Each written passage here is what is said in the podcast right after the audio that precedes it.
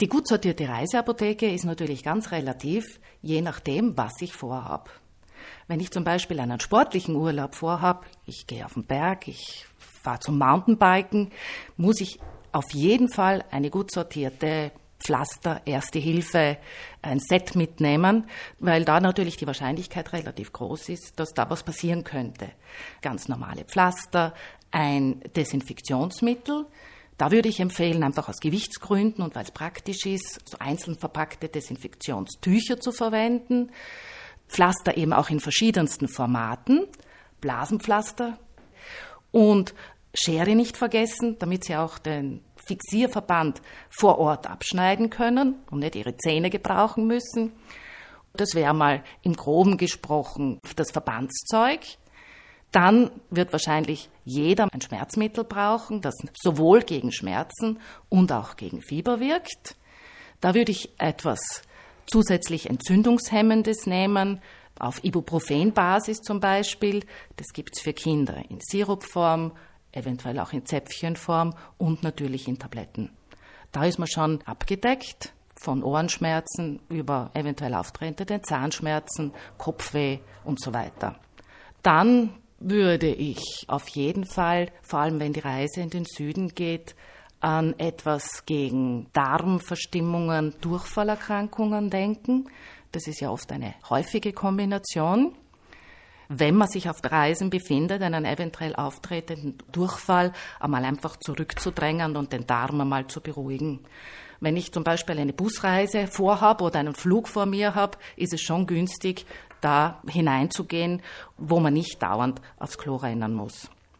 Wenn ich im Hotel bin, nicht so eine sinnvolle Sache, weil man sich da bewusst sein muss, wenn der Darm ruhig gestellt oder gelähmt ist, für auf einige Stunden, dass da natürlich auch die Krankheitserreger drinnen bleiben.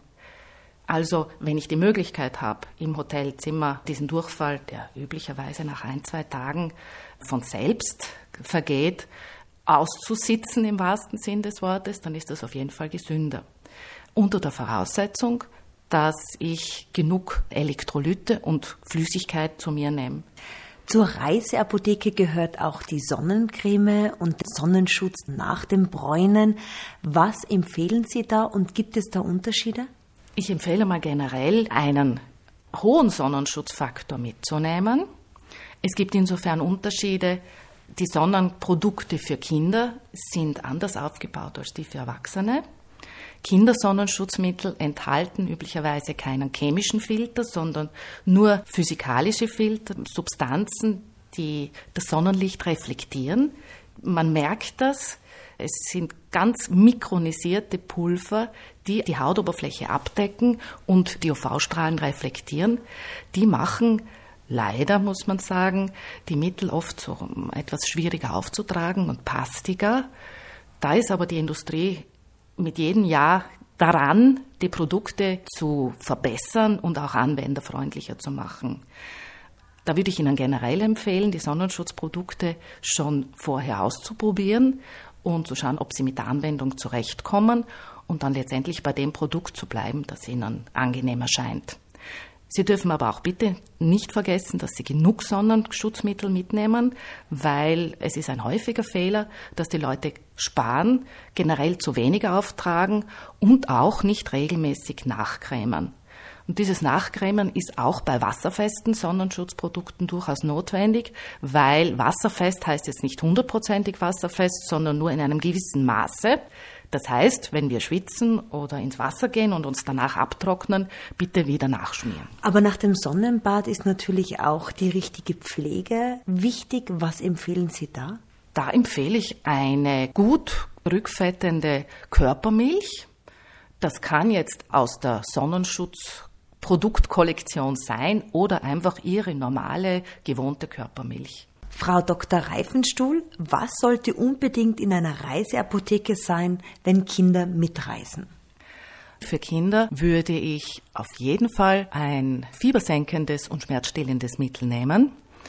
Da würde ich die Sirupform bevorzugen, weil Zäpfchen in Urlaubstemperaturen und womöglich, wenn man in der Sonne unterwegs ist, weich werden und damit nicht mehr anzuwenden sind. Das Verbandsmaterial sollte natürlich kindgerecht sein.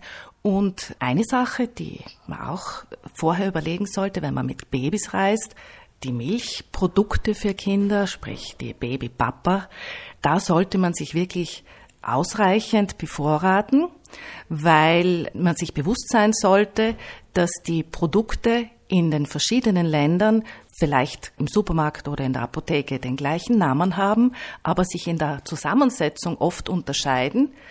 Das bedeutet, dass Ihr Kind den Geschmack vielleicht nicht akzeptieren wird, sondern auf seine gewohnte Geschmacksnote besteht und dann kann Ihnen das Probleme bringen.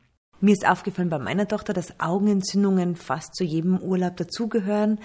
Was kann ich dagegen tun? Gibt es da ein Mittel, was Sie empfehlen?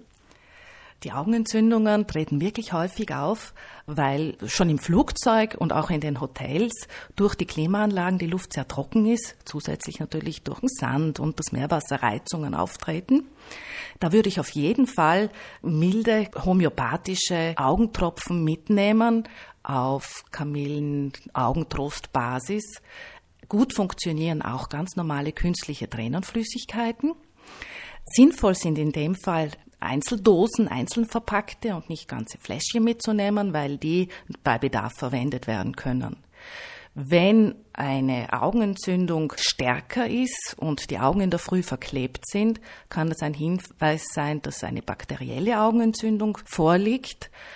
Da würde ich in einem europäischen Land empfehlen, zu einem Arzt zu gehen. Bei Fernreisen wird es sinnvoll sein, sich vor der Reise vom Hausarzt ein Rezept auf antibiotische Augentropfen machen zu lassen und diese schon mitzunehmen. Dann ist man für alle Fälle für solche schweren Augenentzündungen versorgt.